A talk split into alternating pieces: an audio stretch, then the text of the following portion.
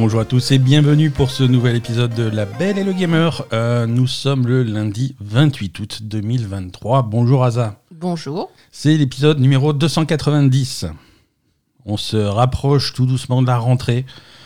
Mhm. Et ça se sent. hein, et les jeux, ça y est, les jeux vidéo ressortent. Euh, le calendrier des sorties est plein à craquer. Le mois de septembre, on va, on va en chier. Mhm. Mais c'est pas grave, on est là pour ça. J'espère que vous allez bien chez vous. J'espère que vous avez passé une bonne semaine et globalement un bon été. Ah, on, on a eu un. Non, mais on a eu un été chargé. Je parle de jeux vidéo. hein. On a eu un été chargé. Pour une fois, il y a des trucs qui sont sortis en juillet, il y a des trucs qui sont sortis en août. On n'a pas eu le temps de, de- de se reposer. Euh, c'est d'habitude on n'a rien qui sort l'été. Là, on a eu euh, trois jeux qui potentiellement pourraient être euh, jeux de l'année. Donc, non, j'exagère un peu, mais pas loin. hein. Non, c'est c'était un bel été en jeux vidéo. Oui. Hein, le reste, bon, voilà. La Belle et le Gamer, c'est toute l'actu des jeux vidéo avec moi-même Ben et ma chère Asa. Chaque lundi, on vous raconte nos péripéties sur les dernières sorties, on vous décrypte l'actualité, les dernières infos brûlantes et les rumeurs les plus folles. Vous pouvez nous écouter sur toutes les plateformes de podcast. Vous pouvez également nous retrouver sur notre chaîne Twitch, sur euh, Twitter, X, et rejoindre la communauté sur notre serveur Discord. Afin de nous soutenir, vous pouvez laisser un commentaire 5 étoiles sur votre app de podcast préféré pour aider d'autres joueurs à nous découvrir. Vous pouvez également nous soutenir sur patreon.com slash la belle et les gamers. Comme toujours, tous les liens utiles sont dans les notes de cet épisode. Asa, on a ressuscité la chaîne Twitch. Ah, je crois que tu avais dit on a ressuscité Poupie. Oui. Non, non, Poupie est pas morte. Elle a pas besoin de, si tu veux. Non, on Non, a c'est bon. non, c'est juste pour dire qu'on a fait un, un stream Oui, sur Twitch. on a fait un stream jeudi dernier. C'était un stream rigolo. On a. hum, alors, du coup, on va, on va directement rentrer dans les jeux auxquels on a joué cette semaine Baldur's Gate 3. Euh, on a testé le multijoueur Mhm. en stream, En en, stream. live. euh, avec euh, on, on était quatre, il y avait toi et moi et la communauté du podcast et c'est bien foutu Baldur à 4. Ouais. C'est assez non, non, je suis j'étais agréable non mais J'étais agréablement surpris de l'expérience. Euh, c'est assez fluide à 4, c'est assez- ça se joue assez naturellement. Le, le mélange de tour par tour et de temps réel, euh, selon que tu es en combat, pas en combat, ça marche assez bien. Euh, il peut très bien y avoir du tour par tour pour les gens qui sont en combat et d'autres gens qui font autre chose à côté. Euh, Je suis désolée, j'ai pas du tout eu la même expérience que toi. hein. D'accord. À chaque fois qu'il y avait un combat, je me retrouvais à 10 km et à, Ouais, pouvais- devoir venir euh, avec les actions de combat parce que j'étais super loin. D'accord. Euh, Non, franchement, c'était. Pour moi, c'était pas vraiment. T'as eu plus de mal. J'ai eu plus de mal, ouais. J'avais toujours les dialogues en plein milieu. euh, Non, non, c'est. Non, non, vraiment pas. hein. D'accord. C'est peut-être le temps de se familiariser un petit peu avec, euh, avec l'interface multi parce que c'est légèrement différent quand même. Ouais, non, je sais pas. À chaque fois qu'il y avait un combat, euh, T'étais à la bourre. j'étais à la bourre, j'étais dans la merde, j'étais à 8 km, il fallait que je vienne. Je, C'est vrai que je souvent, comprenais même pas pourquoi j'étais en combat. euh, bon, voilà quoi. souvent, souvent dans le jeu, les combats, ils, ils démarrent sans crier gare. Euh, et si le groupe est pas, est pas rassemblé au même endroit, bah, ça peut être pénible pour, pour les personnes qui sont un petit peu plus loin de rejoindre. Ben ouais, de rejoindre ce qui se passe. Et, mais du coup, ça peut être, par exemple, j'étais en train de. Je sais pas, parce qu'après, il y avait aussi des dialogues et des cinématiques de dialogue Mhm. et les trucs de dialogue qui popaient pour les uns et pour les autres. Ouais. Donc, du coup, parfois, j'étais en dialogue et puis en fait, hop, il y avait le combat, quoi, tu vois. Ouais. Euh, Et donc, j'étais pas avec les autres. Enfin, C'est un petit peu plus chaotique. enfin ouais, non, c'était compliqué pour moi, hein. franchement. euh, je suis désolée. Hein, mais... Non, mais euh, attends, c'est bien d'avoir les deux avis. hein. Moi, j'ai Ah trouvé ouais, ça non, assez fluide. Toi, t'as trouvé ça un du peu, tout, plus, hein. un peu plus. euh, ça rajoute une couche de complexité quand même à un jeu qui est déjà pas simple.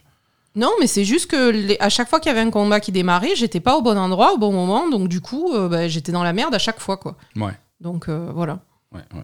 Sauf la fois où tu étais en plein milieu et c'est toi qui as déclenché. euh, Ben oui, mais là, j'ai pas compris ce qui s'est passé, quoi. Je veux dire, euh, je suis passé devant un mec et il s'est énervé tout de suite, quoi. Bon, ça arrive. Euh, ouais, ouais, Baldur's Gate 3. Bon, on va pas, on va pas passer des heures sur Baldur. Mais c'est pas de ma faute hein, si on a rasé tout le camp. hein. Ils étaient tendus, ils étaient énervés de. Ils étaient déjà énervés quand on est arrivé. non, voilà, on va pas passer des heures sur Baldur. On a passé deux épisodes dessus déjà. Euh, la dernière fois qu'on a enregistré la semaine dernière, j'étais très proche de finir le jeu. J'ai maintenant fini le jeu. Mhm. Euh, Je suis assez satisfait de la fin, même si. euh. Même si, d'accord. Il y a, il y a quelques détails un petit peu, un petit peu dérangeants, mais euh, c'est léger. hein. c'est vraiment, euh, c'est vraiment du pinaillage sur, euh, sur la fin de l'histoire de certains personnages ou des trucs comme ça qui sont pas forcément. euh, J'ai pas eu les fins que je voulais et après m'être renseigné, les fins que je voulais n'existent pas forcément quoi. Ah, C'est il y a Quand certains, même. bah, hein, il y a certains personnages qui ont quoi que tu fasses, qui ont pas vraiment de, de happy ending et c'est dommage quoi. bah, il mérite. Hein. Il y en a qui, il y en a- Ombre Cœur, c'est une connasse. Je la déteste. Elle est gentille. Mais elle me parle mal. Elle, est un peu, euh, mais elle te parle. Elle me parle mal direct, Elle tout parle- le temps, comme elle une parle merde. pas plus mal que la Ezel. Je suis désolé. Non, mais la Ezel, elle a la tronche à elle me t'ins- parler mal. Elle t'insulte euh, ouvertement, euh, donc. euh, Non, Ah, pas, alors- vrai- pas à ce point. Ombre cœur, c'est plus passif, quoi. Ah, mais pas du tout. Cœur, elle est mauvaise. Et elle me parle mal. Mais c'est parce que euh, il faut apprendre à la connaître. Mais j'apprendrai pas à la connaître. Elle reste au camp. Elle ira se faire foutre. Ah oui, ah, dans ma partie, elle est au camp et elle restera au camp jusqu'au bout. hein. Bah, dans ta partie elle est au camp et dans la partie multijoueur qu'on a fait en stream, On l'a tu l'as, tu l'as assassiné. Non, c'est pas moi Tu l'as, je sais que c'est toi. Mais c'est pas moi C'est Majo Asa, l'arme du crime. Mais c'est Majo L'arme du crime était un chat. Tu vas me dire que c'est pas toi. Mais c'est Majo Ouais, c'est ça. C'est ça. Les grosses sorties de la semaine, on va en parler un petit peu. Euh, la grosse sortie de cette semaine, c'est quand même euh, Armored Core 6, Fires of Rubicon, le nouveau From Software, euh, qui est des, gros robots qui tirent des gros missiles. Euh, c'est Mais il y a eu beaucoup de sorties cette semaine, mais bon. On- on- Là, on n'a pas eu les jeux de l'année par contre. hein. il en faut pour tous les goûts, mais euh, Je suis désolée, mais bon. on, on a on a touché. Il y a plein de jeux différents. Il y a plein de- il y a des jeux pour tout le monde cette semaine. On va commencer par par Armored Core 6. Euh, Armored Core 6 donc, qui est sorti, c'est le nouveau jeu de From Software, les développeurs de, des Dark Souls et de, et de Elden Ring, le jeu de l'année 2022. Euh, Et oui, Ah, et oui, et si. Et donc, euh, donc forcément, forcément, c'était un jeu qui était un petit peu euh, attendu au tournant, même si, voilà, c'est Armored Core 6, hein, comme son nom l'indique, c'est le 15e de la série. Euh, il- c'est la suite d'une série de jeux. La plupart, ils sont même pas tous sortis en Europe. C'est très très japonais comme truc. C'est des combats de gros robots. Ça date pour la plupart de l'époque de la PlayStation 2. Mais pourtant, Euh, c'est bizarre parce que euh, les environnements dans lesquels ils se battent, on dirait les cités du 15e, quoi. Donc, euh, C'est c'est- c'est- c'est des, gros- des grosses barres d'immeubles, c'est Ah sûr. bon? Mais euh, quand, quand, tu, quand tu pilotes un, un robot qui fait, qui fait 30 mètres de haut, euh, forcément, il faut qu'il y ait des gros immeubles à côté parce que sinon, c'est vraiment euh, le- l'environnement est ridicule. Mais l'environnement est ridicule dans C'est- ce jeu. Ouais, Je suis peu, hein. Un petit peu. euh, c'est- c'est Moi, j'ai un problème avec les proportions dans ce jeu, déjà de base visuellement, quoi. Armored Core 6, c'est un jeu d'action, c'est très différent des, des Dark Souls et de tout ce qu'a pu pr- euh, produire euh, From Software ces années précédentes. Euh, il faut revenir vraiment au précédent Armored Core pour retrouver ce, ce style de jeu. Donc, même si on va retrouver l'exigence et, hum, Mm. d'un Dark Souls ou, ou d'un ou d'un Sekiro, euh, j'ai envie de dire Sekiro parce qu'il y a quand même pas mal de trucs de Sekiro avec euh, la barre de posture qui est vraiment la clé des combats. Ça, ça rappelle pas mal Sekiro. C'est c'est un style de jeu qui te pousse à être vraiment très agressif pour pouvoir déstabiliser ton adversaire. Oui. Mais au lieu de faire ça avec un samouraï, tu fais ça avec euh, un gros robot, avec des gros missiles, avec une grosse épée aussi, parce que sinon c'est pas drôle. Ouais, t'es pas obligé. T'es pas obligé, t'es pas obligé. Voilà, non, tu peux customiser ton robot comme tu veux. Ça, c'est très complet. hein. Oui. Euh, entre chaque mission, parce que c'est divisé en missions. C'est pas un open world, c'est pas un monde ouvert où tu vas explorer. C'est vraiment une succession de missions. La plupart sont extrêmement courtes. Euh, donc vraiment, entre chaque mission, tu vas avoir l'opportunité de, de, de- de recustomiser ton robot. Tu lui changes son arme en main droite, en main gauche, à l'épaule droite, à l'épaule gauche, la tête, le torse, les pieds, les bras, Mm. euh, les, les batteries, les propulseurs, les trucs. C'est vraiment... Tu customises ça vraiment comme tu, comme tu l'entends. euh, pour faire euh, le robot qui va vraiment s'adapter à ton style de jeu et qui va aussi s'adapter à la situation. Oui. Euh, tu vas parfois tomber sur un boss qui fait Ah ben tel boss, euh, il a une grosse armure sur le devant, il faut plutôt lui taper à l'arrière. Et donc avec mon gros robot lourdeau que j'ai actuellement, j'ai du mal à lui passer dans le dos. On recommence la mission, on va plutôt faire un robot plus léger, qui vole plus facilement, Mm. qui tourne plus facilement autour de ses cibles. Et on va se refaire le boss. Et là d'un coup, c'est plus facile parce que tu as beaucoup plus de de mobilité sur un boss qui demande de la mobilité ou alors de la résistance sur un boss qui demande à encaisser des coups, selon ce que tu dois faire. quoi. Ouais, la, la stratégie, enfin, il y a beaucoup de stratégie en fait dans ce jeu, Ouais, ouais, ouais. et c'est vraiment basé sur la customisation du robot. Faut avoir, faut avoir envie de customiser ton robot et ça. de vraiment faire le robot euh, adapté à la situation. C'est ça. Faut avoir envie de faire ça. La clé du truc, c'est que moi, j'ai pas forcément envie de faire ça. Oui, voilà, c'est c'est ce que. Pareil. J'ai pas. j'ai pas, un, j'ai pas un avis négatif sur Armored Core 6. C'est un jeu qui, visiblement, est, est- brille dans ce qu'il fait. Euh, c'est juste que je pense que c'est pas pour moi. Euh, c'est pas le genre de jeu qui, auquel j'ai, en tout cas, c'est pas le genre de jeu auquel j'ai envie de jouer euh, en ce moment. Mhm, tout à fait. Euh, c'est pas la difficulté, hein, même s'il y a quelques boss qui sont compliqués. j'ai dû m'y reprendre quelques fois pour certains boss, mais ça passe. hein, c'est comme dit, c'est l'exigence from software, mais je- voilà, on commence à avoir ça l'habitude. va, hein, ça pas passe. plus, Ça passe très bien. C'est juste, c'est juste la grosse flemme, tu vois. La situation dont je te parlais, le boss qui a une grosse armure sur le devant, il faut, at- faut taper par derrière. La solution, ça aurait été de recommencer la mission avec un robot plus, plus agile.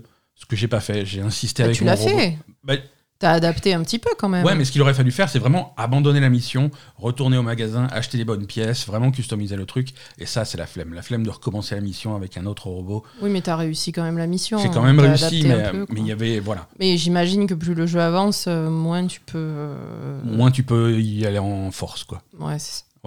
Et être obligé de recommencer la mission une fois que tu as réalisé le type d'armure qu'il te faut, euh, c'est un, peu chiant. pénible. Et il y a quelques missions, il y a quelques missions sympas en fait. Euh, c'est- en fait, si tu veux, c'est la succession de missions très courtes qui, qui m'a énervé aussi. Euh, parce qu'il y a quelques missions sympas avec un gros boss à la fin, c'est impressionnant, c'est grandiose, c'est énorme, c'est beau, Mhm. il y en a un où il faut faut détruire un espèce d'engin gigantesque dans les dans, dans le sable, dans les dunes. Alors tu le vois apparaître au loin, tu vois la silhouette dans la tempête de sable, c'est magnifique. Euh, Mhm. Les artistes de From Software, comme d'habitude, ils font des trucs très très beaux. Mais euh, mais voilà, après le rythme m'a pas m'a pas accroché parce que c'est comme dit, c'est des missions très courtes. Alors tu rentres sur le terrain, tu fais les objectifs la plupart du temps, c'est des missions très faciles. Oui, voilà, moi c'est ça qui me gêne en fait. C'est la disparité entre les missions. Mhm.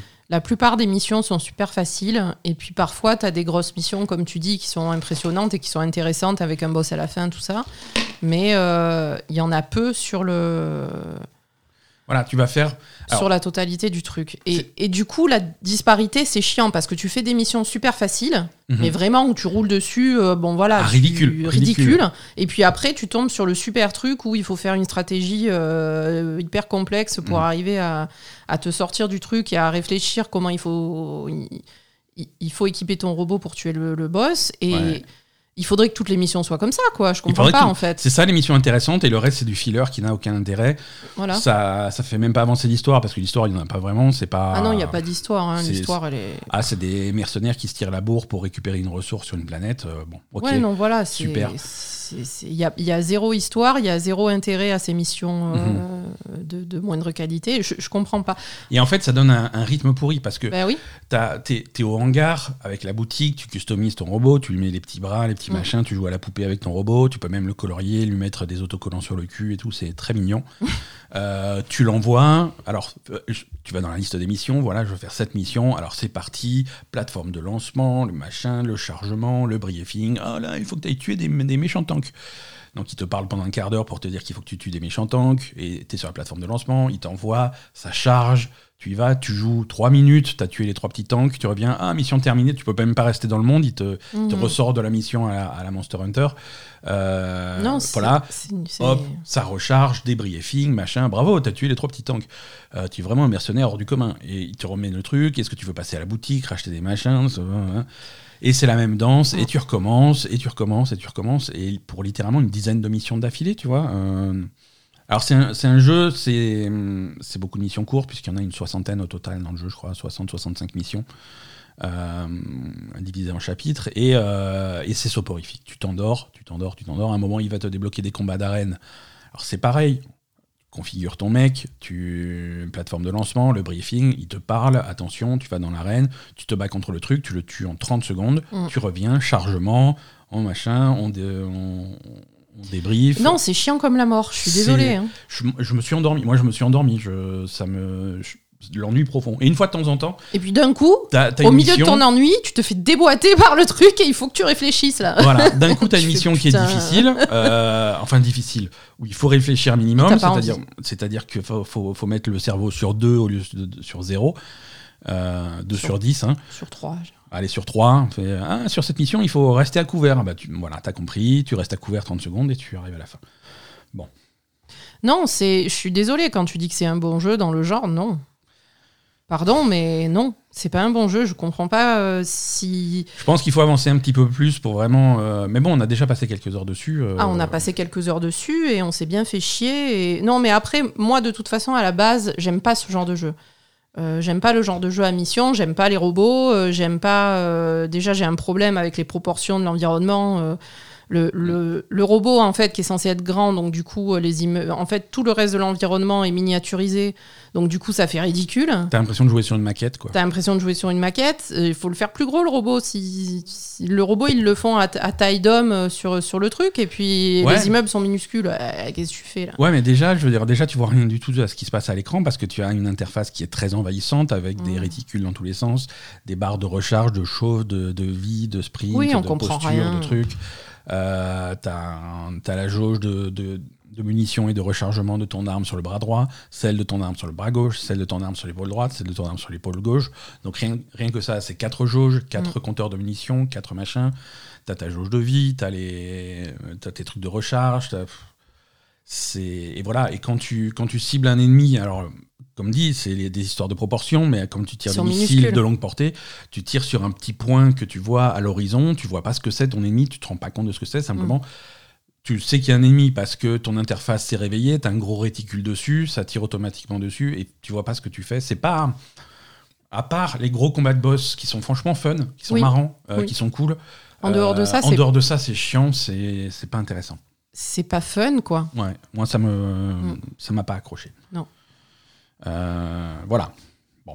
Armored Core 6, Fires of Rubicon, c'est disponible sur, euh, sur à peu près tout. Euh, Xbox One, Xbox Series S, Series X, PS4, PS5 et sur PC via Steam. Voilà. J'ai envie de dire, même les fans de, de From Software, demandez-vous si vous êtes fan de From Software ou si vous êtes fan des, des jeux à la Dark Souls, parce que c'est pas la même chose. Ah non, ça n'a rien à voir. Hein. Euh, autre, euh, autre sortie intéressante de cette semaine, euh, ça on est chez Electronic Arts pour euh, Immortals of Aveum. Eh ben, écoute, celui-là, bizarrement, ça va. En fait. Ça va, voilà. Mais c'est Non, mais c'est. On s'attendait à ce que ce soit pas bien. on- On a commencé, c'était pas bien. Le, le départ est lent. Le départ est lent. Et là, on a refait une session aujourd'hui.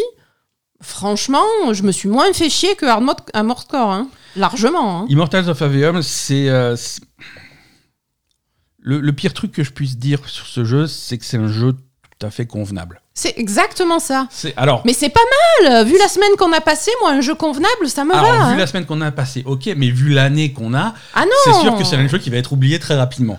Non, Au- non, c'est un jeu qui n'a aucun intérêt, de- mais Au- ça va. Au milieu, de, au milieu de 50 jeux exceptionnels qui sont sortis cette année, Ah non, là on a sûr. un jeu convenable. On a Bon. un jeu convenable, mais comparé aux deux autres jeux qu'on a découverts cette semaine, C'est peut-être le meilleur. c'est le meilleur. Euh, Immortals of Aveum, euh, donc c'est un- c'est Electronic Arts qui, qui édite ça. Hein. Euh, c'est pas les développeurs, ils sont éditeurs sur, euh, sur ce truc-là. Le, développeur, je sais plus qui c'est. Je sais pas. Oui, non, c'est pas un studio très connu. Euh, c'est un shooter à la première personne dans un univers fantastique basé sur la magie. Donc c'est un shooter où tu tires, euh, tu tires des projectiles magiques avec ta main. hein. Shooter magique. C'est un shooter magique. Euh, Shooter magique. non, c'est- ça n'existe pas cette chanson. Euh, non, c'est un shooter magique où tu tires des, des projectiles avec ta main. Mais ça reste un shooter, c'est-à-dire que t'en tires 8 et après tu recharges ta main. Je- bon. Mais c'est rigolo. Ouais, c'est rigolo, mais Non, mais je, trouve que ça, ça bouge assez bien, quoi. ça bouge assez bien, c'est Ouais. assez, c'est assez mobile, euh, c'est assez joli. Euh, c'est, tout est convenable.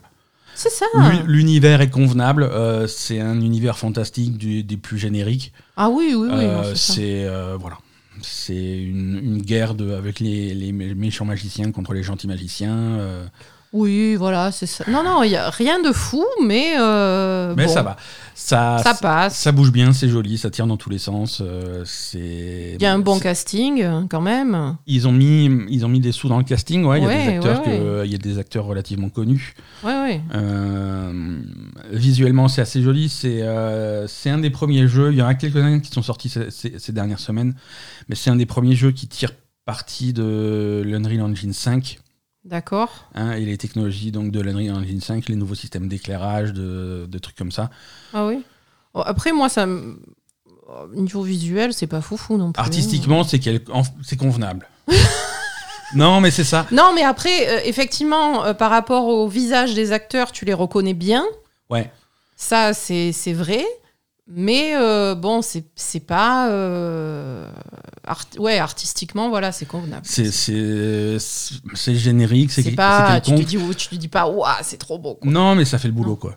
Oui. Ça fait le boulot. Non, mais je veux dire, ils auraient pu mieux tirer parti de l'Unreal Engine Ouais. 5, quoi. Ouais. Ouais, ouais. Mais c'est c'est après, après l'histoire, c'est le ton, c'est très, euh, c'est très à la mode ce ton-là. C'est-à-dire que on est dans un univers euh, magique, fantastique, mais euh, les, oui, mais les les- gens, les mecs parlent vont parler comme, comme comme s'ils étaient en 2023, quoi. Tu Oui, vois, oui, c'est ça. À faire, euh, à faire des dialogues, à faire des blagues toutes les deux lignes, à la, d'un- dans- comme dans un film de Marvel. euh, C'est C'est ça. Voilà. Mais je trouve que ça. Je sais pas. ça- Ça passe. c'est convenable. Immortals of Aveum, un jeu convenable. Non, c'est passe. Ça passe. euh, voilà, non, mais c'est bien, ça va. c'est C'est vrai, c'est des blagues toutes les deux lignes. C'est un ton. euh, c'est un ton désinvolte, tu vois. A, C'est un ton désinvolte. On, on est à trois jours de la fin du monde et t'es dans les tranchées au milieu d'une guerre magique avec des trucs qui se crachent tout autour de toi. Et t'es là, tu fais des blagues tranquillou, ça va bien se passer. euh, C'est ça. c'est c'est ce genre d'ambiance. Alors après, euh, je vais comparer ça vraiment à Forspoken, Tu peux où on était euh, justement dans un truc où quand même le départ est vraiment dramatique euh, parce Mhm. que elle, elle est vraiment euh, dans dans la vie de maintenant et dans la merde, dans la rue, euh, voilà. bon, là, c'est quelqu'un qui est dans la rue, mais là-bas, dans la rue magique, quoi, tu vois. Donc, euh, Voilà, c'est ça. ils sont plus détendus au départ, quoi, tu vois. Donc les blagues, elles passent, elles passent mieux, je trouve. de, de base, l'ambiance est plus. Tu vois, c'est des gamins de la rue qui se démerdent depuis toujours, machin. C'est des petits voleurs, des petits machins. Bon, voilà. Ouais. Ça, ça reste. euh, je sais pas, ça reste moins dramatique au départ. Donc du coup, je trouve que le. J'en sais rien. Non, non, mais je vois ce que tu veux Ça dire. reste un peu plus léger, quoi. C'est, c'est- le, le ton est assez léger. Le ton est assez léger, euh, mais, mais voilà, l'histoire, euh, l'histoire, elle avance à un bon rythme. C'est. euh, C'est convenable, comme tu dis. Voilà. Tu, tu as un système d'équipement tout à fait basique, tout à fait convenable. Euh, non, mais att- non, mais en quelques heures de jeu, j'ai changé trois pièces d'équipement. C'était déjà plus intéressant que Final Fantasy XVI. Euh, C'est ça. Non, mais voilà. Euh, niveau armement, arsenal, t'as trois types de magie. T'as la magie bleue, la verte et la rouge. Euh, donc Non, mais je trouve que quand même dans un combat, euh, tu, tu dois utiliser pas mal de choses et Ouais. je trouve que le, le- la, la synergie entre les, entre les magies, comme tu dis, euh, c'est plutôt pas mal. T'as les magies classiques, donc verte, jaune, rouge. Rouge, c'est rouge, c'est ton fusil à pompe. Hein, c'est c'est c'est bout portant et des gros coups. Euh, bleu, c'est ta mitraillette. Euh, vert, c'est c'est c'est bon, encore plus rapide, euh, plus longue portée, mais euh, plus faible dommage. Donc selon la situation, selon ce que tu veux faire, tu changes de couleur de magie. Oui, Euh, puis t'as aussi des boucliers, des trucs des pour ralentir. T'as un grappin pour attirer le mec, t'as des trucs pour euh, ralentir tes ennemis. euh, tu as des sorts des plus puissants, coups, euh, mais que tu peux faire que deux ou trois fois avant de devoir recharger euh, ta, ta magie. C'est complet, c'est convenable. C'est complet, il y a tout ce qu'il faut. euh, euh, un, un des reproches que j'ai à faire en combat, euh, c'est euh, un peu là le c'est ce que je craignais en, voyant- en regardant les trailers et, et manette en main, ça se ressent. C'est ce manque de feedback quand tu quand tu, tu touches un ennemi quoi. Ah, tu as pas de. J'ai pas l'impression, tu sais pas vraiment quand Retour haptique. Euh, j'ai pas de retour haptique dans la manette, mais même visuellement, euh, t'as pas Ah, l'impression. tu sais pas si tu lui as fait. Il Tu sais pas s'il est mort, quoi. Il faut avoir l'œil sur sa barre de vie, quoi. Mm. C'est les animations, c'est pas ça. T'as pas, il y a pas vraiment de force d'impact. T'as pas l'impression de toucher tes ennemis. Non. Il faut vraiment regarder la barre de vie baisser pour, euh, pour avoir l'impression de faire quelque chose ou pas, quoi. Mhm. Euh, ce qui est ce qui est important parce que parfois ils ont des boucliers, par- parce que parfois effectivement tu leur tires dessus et effectivement tu leur fais rien parce qu'ils ont un gros bouclier. Alors les gros boucliers, tu, tu peux t'en occuper, hein, mais c'est un certain type de sort qu'il faut faire, donc il faut Mhm. s'adapter à la situation. euh. Pour l'instant, c'est, on, est, on est au début, hein, on a fait quelques heures là aussi, mais euh, voilà, pour l'instant, c'est vraiment pas dur. Euh, donc, Non, voilà, c'est pas. Je pense pas que ce soit censé être dur. hein. ouais, non, je pense que c'est un jeu qui s'adresse au plus grand nombre euh, avec des acteurs connus. euh, je Ouais. pense que ça. C'est pour grand public, quoi. hein. c'est ça, c'est ça, c'est ça, c'est pour, euh, c'est pour grand public, mais ça fait, euh, ça fait le boulot, ça fait le boulot. C'est convenable. Euh, une troisième sortie de cette semaine. on remercie Electronic Arts pour, pour l'accès à Immortals of Avium. Oui, on remercie Merci Electronic beaucoup. Arts. On remercie également de le- l'éditeur Dear Villagers pour euh, For Solis, qui, est sorti, qui est sorti cette semaine sur PC et PlayStation 5 uniquement, je crois. Je- il n'est pas sorti sur, euh, sur Xbox. Je vérifie parce que j'ai pas envie de dire des bêtises. Euh, Ben ouais, on en dit un peu trop dans ce podcast quand même. Exactement. PlayStation 5 sur Windows et sur Macintosh. Euh, très Super, étrange. super, oui. super. Force Solis, euh, c'est sorti cette semaine. Alors Force Solis, c'est un jeu. euh, on est dans l'espace, on est sur Mars. Euh, c'est un jeu, c'est un jeu narratif. Euh, c'est vraiment un jeu de Un narratif avec des. On dit QTE, avec des QTE. Voilà. QTE. Voilà. Le, le gros du gameplay, ça va être des QTE. Narratif avec des QTE qui te surprennent parce que t'es complètement endormi par cette histoire euh, Un, petit peu lente. Donc du coup le QTE te surprend. Non, voilà. Alors, bon, un peu de contexte sur Force Solis. Euh, ça aussi, c'est un jeu Unreal Engine 5. Euh, visuellement, c'est plutôt très très beau. Euh, c'est. On est, on est sur Mars donc. Euh, et, et on, et on répond à un appel de détresse dans une, dans une base euh, établie sur Mars. On est dans le futur, hein, on est en 2080. Oui. euh, Il y a des colonies sur il y a des, Mars. il y a des petites colonies des- sur Mars, ils font surtout des laboratoires, ils font des expériences. Voilà, ils font des expériences. Et ils, pré- ils et ils préparent, préparent la terraformation. la terraformation et la colonisation de Mars, parce Voilà. que sur Terre, ça commence à devenir un petit peu la merde, visiblement. Ouais, Et- ça c'est pas trop développé. hein, Et donc, quand tu réponds à. Non, pas trop, mais bon. Tu, tu réponds à un, si- un signal d'alerte dans cette base qui s'appelle Force Solis et tu vas enquêter sur place. Euh, il se passe des trucs un petit peu bizarres et tu vas essayer de, de comprendre ce qui s'est, passé dans, dans- dans cette base. Donc, tu vas explorer cette base spatiale. Euh, c'est un jeu très lent. Très, très, très lent. Tu, tu es en, Oui. Tu es en combinaison spatiale, donc tu avances il n'y a pas de sprint, tu avances à deux à l'heure avec vraiment des gros pas, des gros Voilà. pas lourdeaux.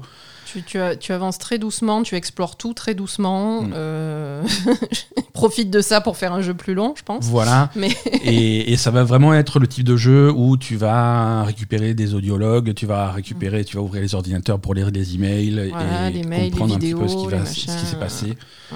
Euh, voilà, les vidéos euh, enregistrées par, par les gens. Il n'y a pas de combat, c'est vraiment que, que de l'exploration et que de la découverte de ce qui s'est passé euh, sur, sur cette base. Euh, les bons côtés, alors on a, on, on a aussi un très bon casting là sur, euh, sur Mhm. Force Solis. Alors c'est un casting de d'acteurs, euh, de doubleurs hein, en, en version en VO. Le jeu, est- le- je crois que le jeu est que disponible en VO.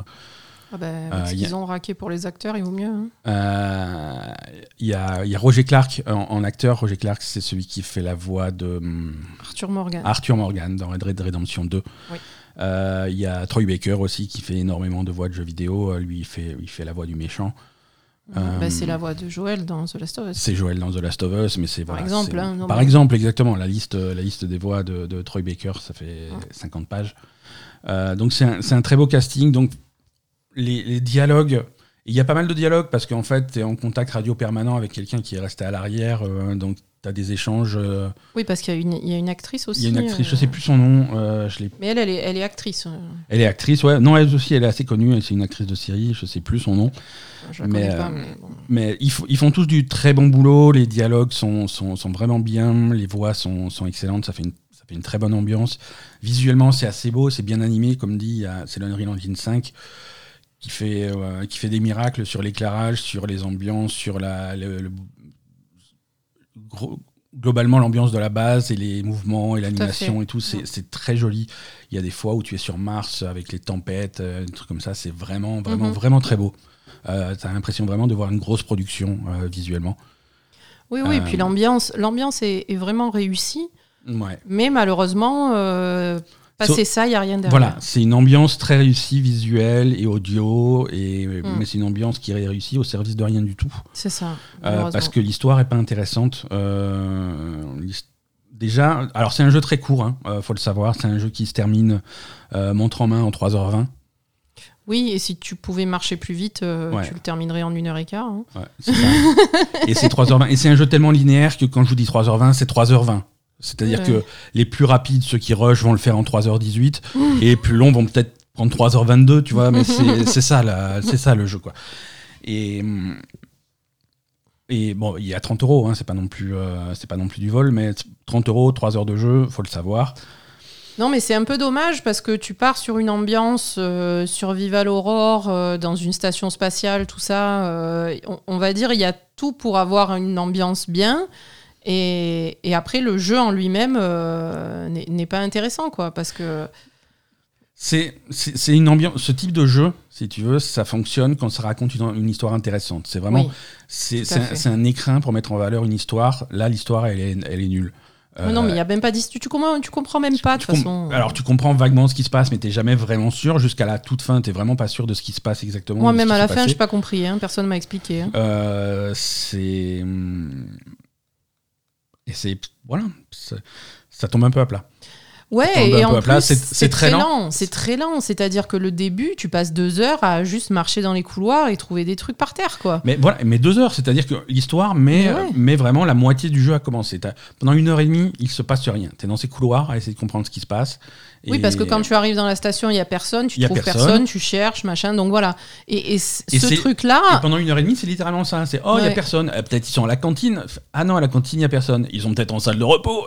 Ah non, salle de repos, il y a personne. Ah, ils sont peut-être au laboratoire. Eh ben non, au laboratoire, il y a personne. et tout ça, tu mets trois heures parce que tu marches comme Parce un que gros tu marches à nounours, deux quoi. à l'heure. Voilà. Et euh, ah, j'ai la clé de sécurité niveau 2. Maintenant, je peux ouvrir la porte niveau 2 qui est à l'autre bout de la base.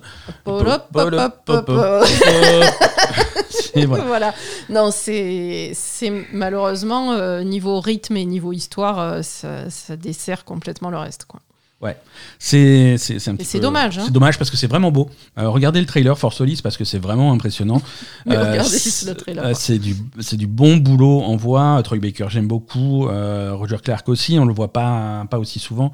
Il avait fait un travail fantastique sur Red Dead et là il est il, est bon aussi. hein. Euh, Mhm. Il a il a une super voix.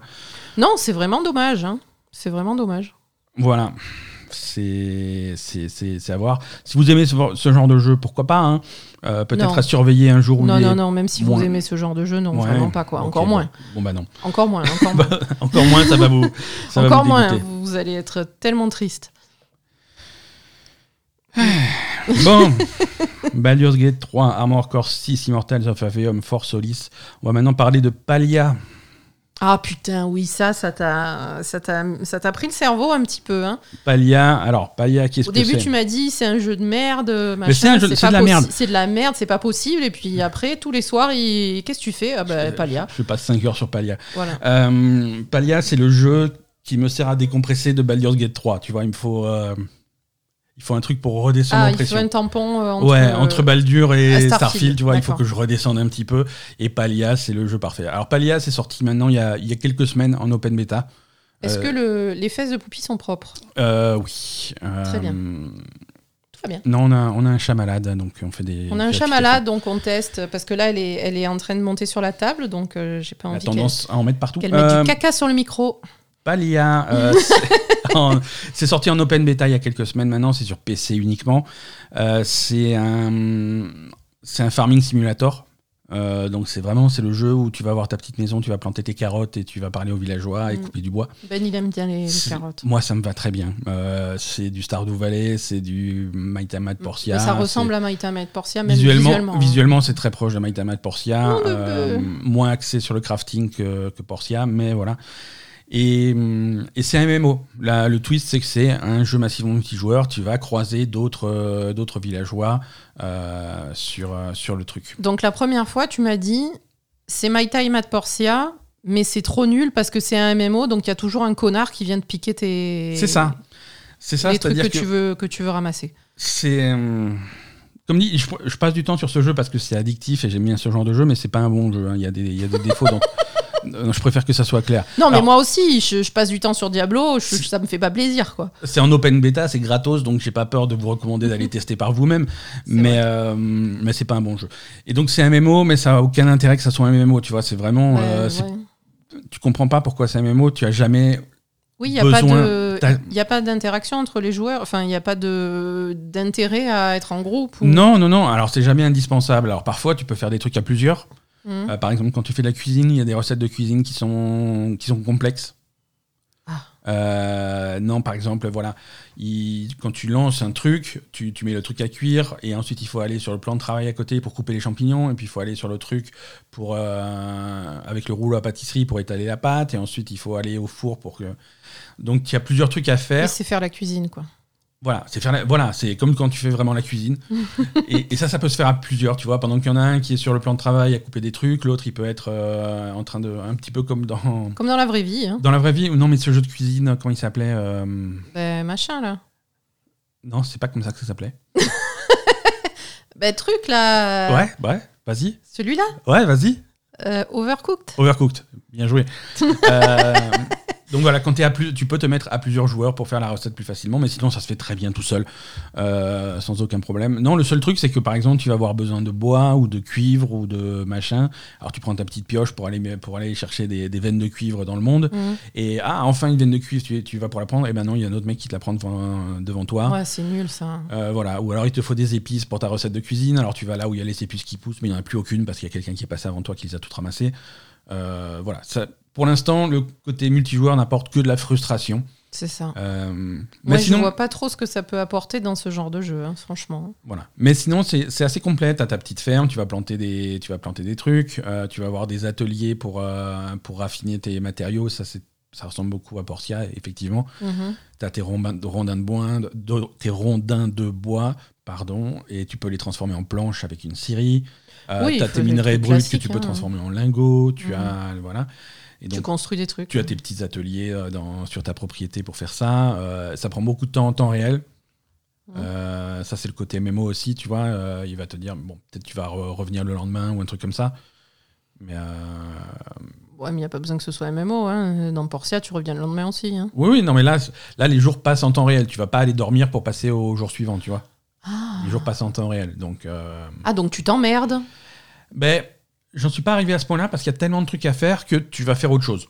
D'accord. Hein Pour l'instant, tu t'es pas emmerdé. Voilà, c'est-à-dire que tu as besoin de, de lingots de fer, et ben tu mets ton minerai de fer à cuire dans le four, et il te dit voilà, euh, bah, tu veux 10 lingots, et ben je vais en produire un toutes les 6 minutes. Donc si tu veux 10, 10 lingots, bah, c'est une heure. Hmm. Donc tu vas pas rester à côté du truc pendant une heure, tu vas faire autre chose. Et tu as le temps, de tu as d'autres choses à faire. Euh, Tu as, tu as des plantations, tu peux fabriquer des meubles, tu peux pêcher des poissons, tu peux attraper des insectes, tu peux ramasser des champignons, tu peux euh, socialiser avec les villageois. Il y, a, y a plein de choses à faire. Euh, ce que tu produis, tu peux le mettre dans. Ça, c'est très Stardew Valley. Stardew Valley, hein. ouais. Tu as une boîte à l'entrée de ta ferme, tu mets tout dans la boîte et comme par magie, c'est vendu euh, le- pendant la nuit. Mhm. Euh, voilà, c'est ce genre de jeu. C'est ce genre Ouais, de jeu. je, je vois vraiment pas l'intérêt MMO, quoi.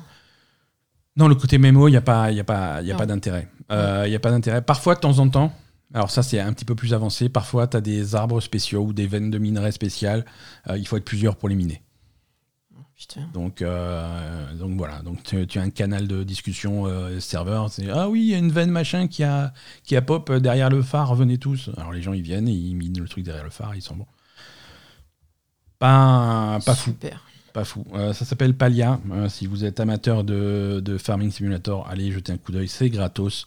Euh, les autres, bon, il n'y a rien de. Il a rien de fou, mais ça permet de patienter entre deux grosses sorties. Asa, l'actu? Oui. Eh oui.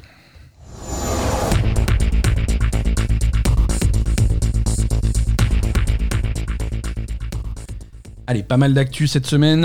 On va commencer par le point Activision Blizzard. Microsoft et Activision Blizzard, évidemment. Euh, ça y est, donc Microsoft a fait sa nouvelle proposition euh, de remaniement du deal euh, de façon à apaiser les- la colère de, de la CMA en Angleterre. mhm. Donc ils ont un petit peu modifié le, le deal d'achat d'Activision Blizzard. Mhm. Et, hum, et maintenant, ce qui est prévu, c'est que dans le cadre du rachat, les droits d'exploitation des jeux Activision Blizzard en cloud, en version cloud, seront cédés à Ubisoft. Ubisoft qui sera donc un partenaire externe pour, euh, pour ce deal. Mais on l'a déjà dit la semaine dernière, ça. Non, on l'a pas dit la semaine Ah dernière. si C'est tombé cette semaine. Euh, Non, on l'a pas dit la semaine On dernière. l'a dit la semaine dernière Ah bah ouais. Je. je- je- je- J'en perds le fil. On l'a dit la semaine dernière, non On s'est moqué, tout ça. Est-ce qu'on en a parlé entre nous ou est-ce qu'on l'a dit la semaine dernière Il me semble qu'on l'a dit. Hein. je, je me permets de vérifier. hein. Bah bien sûr, permets-toi. hein. Hein, bah, chez vous, euh, faites-vous un café. Moi, je suis en train de charger mon truc. Euh, pas du tout. On n'en a pas parlé la semaine dernière du tout. C'est tombé en début de semaine. Je suis désolé. hein. Euh, et, et nos auditeurs en live nous confirment que ça leur dit rien. Très bien, bah écoute. euh, Non, non, oui, c'est une info qui est tombée cette semaine. Donc voilà, le deal a été modifié pour Mm. apaiser la CMA et maintenant les droits de- d'exploitation en cloud gaming euh, des jeux Activision Blizzard euh, seront, seront gérés par Ubisoft. hein. C'est un, un partenaire extérieur qui, était ram- qui, qui vient d'être ramené dans le deal pour pouvoir euh, disperser un petit peu le, le monopole. Et du coup, alors, est-ce qu'on a des, hum, des détails? Parce que moi, ce que je, que, ce que je comprends pas, déjà, c'est est-ce que ça concerne uniquement l'Angleterre ou est-ce que c'est parce que Ça- Ubisoft, c'est concer- absolument pas anglais? Oui, oui, ça ne concerne pas l'Angleterre, ça concerne, c'est au niveau mondial. Mondial. Et ça concerne donc euh, les, les jeux Activision Blizzard existants et à développer pour les 15 prochaines années. Oui. et uniquement sur euh, les, les- les services de cloud. mhm. C'est-à-dire que ça sera. Ça ne veut pas dire que ça ne sera pas sur le, sur le cloud de Microsoft. hein. Euh, la seule différence qu'il va y avoir pour toi en tant que joueur manette en main, c'est que quand tu vas jouer à Call of Duty sur le cloud, même sur ton Xbox Game Pass Ultimate, Mhm. quand tu vas lancer le jeu, tu vas avoir un logo Ubisoft. Pourquoi? Parce que par les contrats, c'est des droits qui ont été cédés à Ubisoft et ensuite Ubisoft euh, les, les exploite sur la plateforme de, de Microsoft et Mhm. également sur toutes les autres plateformes. Ils ont le droit de, ils ont un droit décisionnel d'exploiter ces droits sur les plateformes de cloud qu'ils veulent. Hein. on sait que Ubisoft sont très présents sur les plateformes de cloud. hein. C'était les premiers à être à fond sur Stadia. Stadia n'existe plus, mais ils sont également très présents sur Luna aux États-Unis. Euh, Luna, c'est le truc d'Amazon qui n'existe pas encore en France. Mhm. Euh, ils, sont, ils ont également un système de cloud sur leur propre truc, Ubisoft Plus. Ubis- ouais, c'est ça que ça s'appelle. Mhm. Et ils sont libres de- d'exploiter ces licences là où ils veulent. D'accord. Chez PlayStation, par exemple, s'ils ont envie de vendre ça à PlayStation, ils ont le droit, c'est eux qui décident. Mhm. Euh, voilà. La, la différence, c'est ça. La différence, c'est ça, parce que si tu veux, euh, ils ont le droit de faire ça euh, sur, des, sur des clouds à la demande qui te donnent accès à des catalogues. Mhm. Jusque-là, tu sais, euh, Microsoft avait fait l'effort de faire plein de deals avec des, des plateformes de cloud euh, pour dire qu'ils Mhm. donnaient des droits, sauf que c'est des droits de, de vente de jeux indi- individuels, parce qu'il y a plein de plateformes de cloud qui font ça. Tu peux aller acheter un jeu pour jouer à un jeu. Stadia faisait ça. hein. Mhm. Hein, tu- Oui, voilà, c'était ça le système de Stadia. donc ça, ça ils, avaient, ils, ont donné, ils ont accordé des licences à plein de trucs, mais pour l'exploitation d'un catalogue complet, euh, voilà, ça maintenant c'est Ubisoft qui va, qui va le gérer.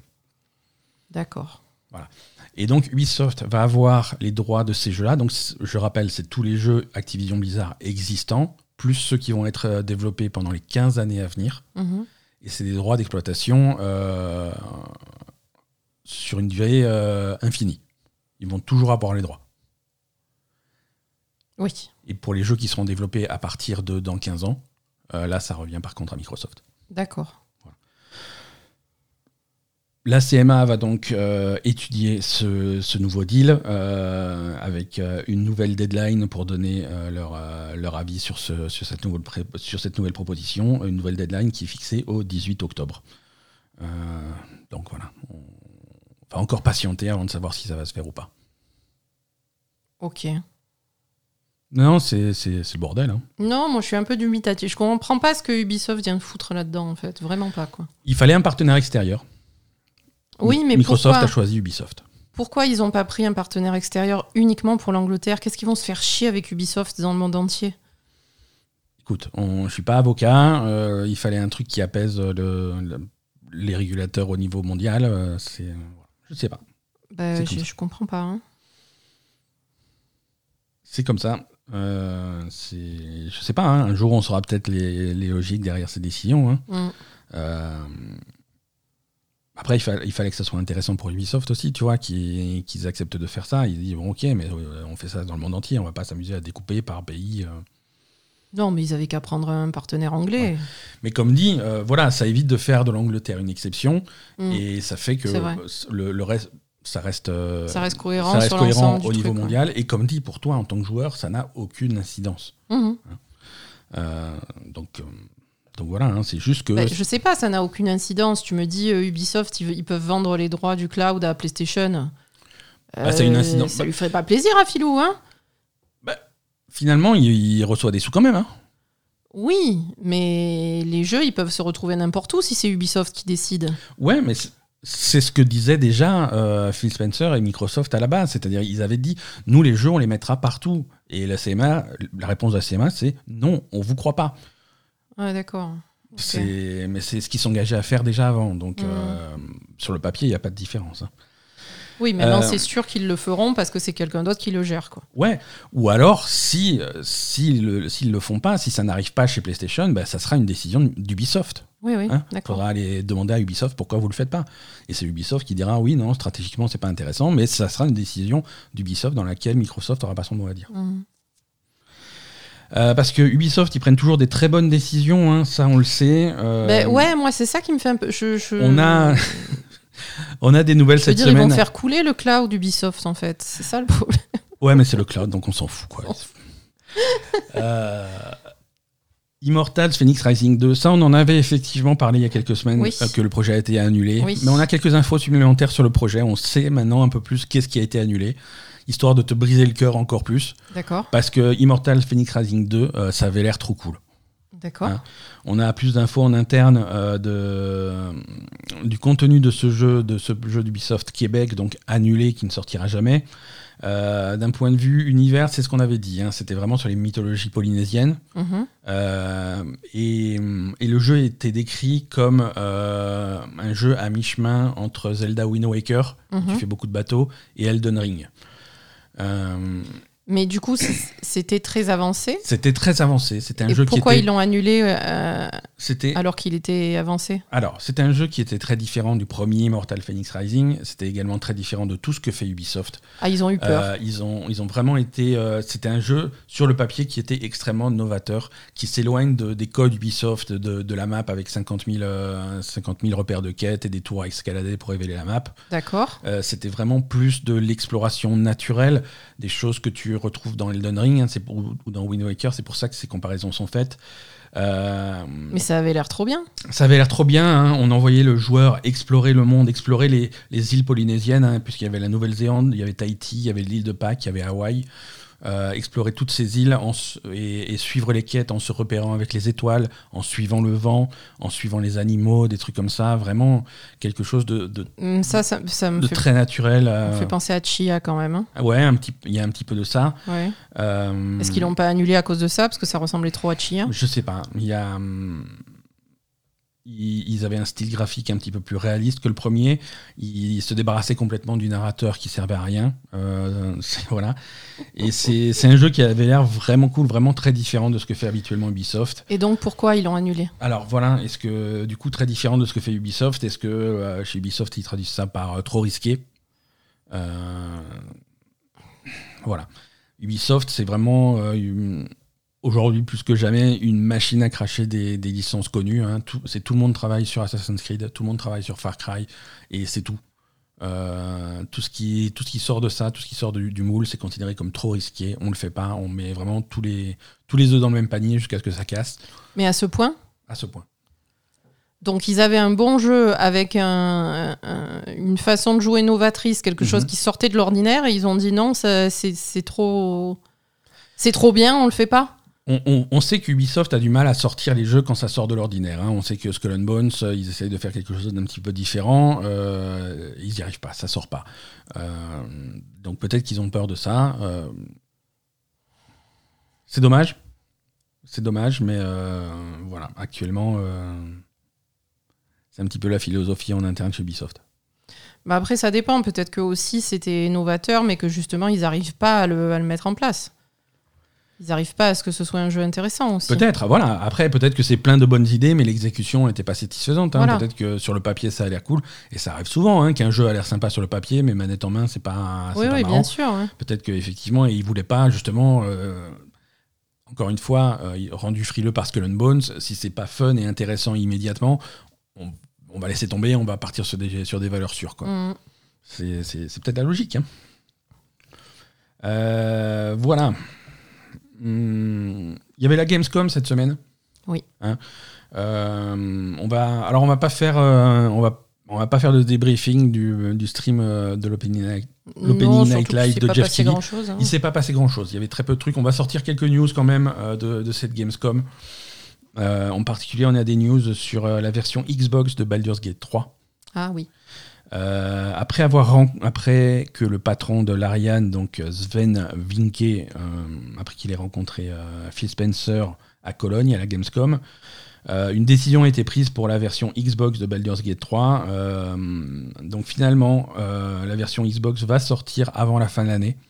Je rappelle que le jeu est déjà disponible sur Steam, sur PC depuis le début du mois d'août. Mhm. Il sortira également sur PlayStation 5 euh, au début du mois de septembre. Mhm. Et version Xbox, ils avaient un petit peu de mal à, à- à fixer une date de sortie parce qu'ils n'arrivaient pas à faire fonctionner le fameux multijoueur dont on parlait. Euh, le multijoueur est, tout- est possible aussi sur une seule machine en écran splitté. Mhm. Et ça, ils n'arrivaient pas à le faire tourner, en particulier sur Xbox Series S, Oui. à cause de la mémoire inférieure de cette console. Donc là, la décision qui a été prise avec accord de Phil Spencer, c'est de sortir le jeu sur Xbox et la version Series S n'aura pas le Le multijoueur. multijoueur. Oui, Voilà. il vaut mieux. hein, parce que... Il y aura le multijoueur, mais pas le multijoueur en écran splitté sur la même console. Ah, il y aura le multijoueur quand Le même. multijoueur, oui, online, sans problème. Mm. En écran splitté sur la même machine, non. D'accord. Euh, ça sera disponible sur Série X Mhm. et sur Série S. Ils espèrent encore pouvoir le faire marcher un jour, Ouais. simplement pas à la sortie. D'accord. Alors, c'est important, euh, c'est important à deux niveaux. Déjà, euh, les joueurs Xbox, ils sont contents d'avoir accès à Baldur's Gate 3. Ça va arriver avant Noël, donc c'est plutôt cool C'est eux. super, ouais. Ça, c'est la bonne nouvelle. La mauvaise nouvelle, c'est que c'est euh, c'est la première fois, et ça sera sans doute pas la dernière, qu'on commence à faire des croix sur certaines fonctionnalités des jeux sur Xbox Series S. Eh oui.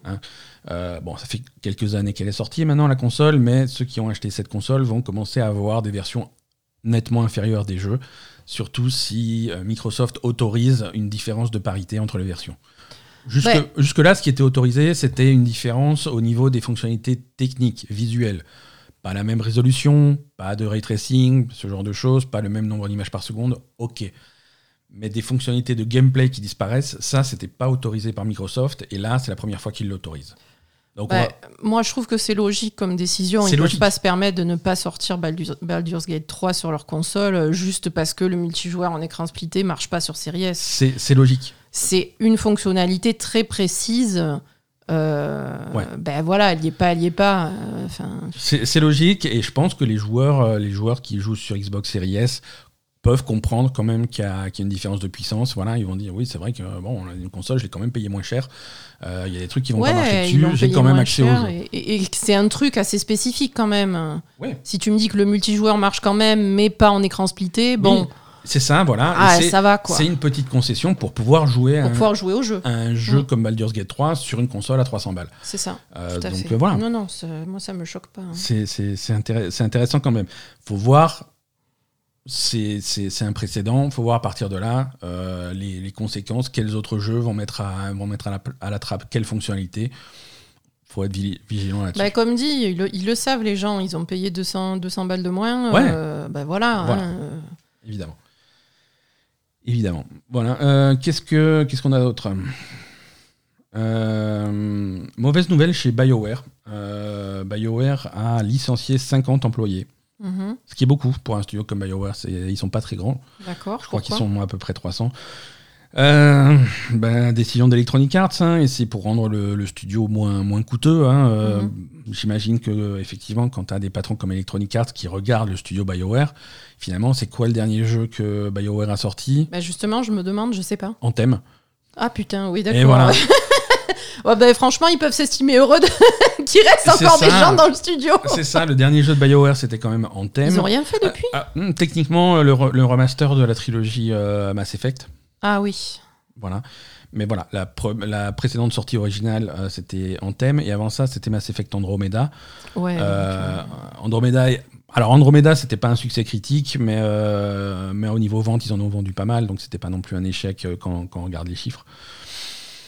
C'est alors c'est particulièrement tragique que ça arrive cette semaine, en tout cas en ce moment, parce que euh,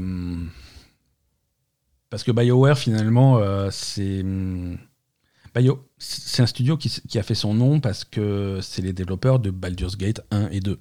Ah oui. Donc voir euh, cette espèce d'univers parallèle où ils auraient pu faire un Baldur's Gate 3 euh, traditionnel, classique et avoir un tel succès, et en fait non, ils sont partis dans une direction complètement différente, à faire des anthems, multijoueurs, jeux services, machin, qui a causé un petit peu euh, des gros problèmes au studio.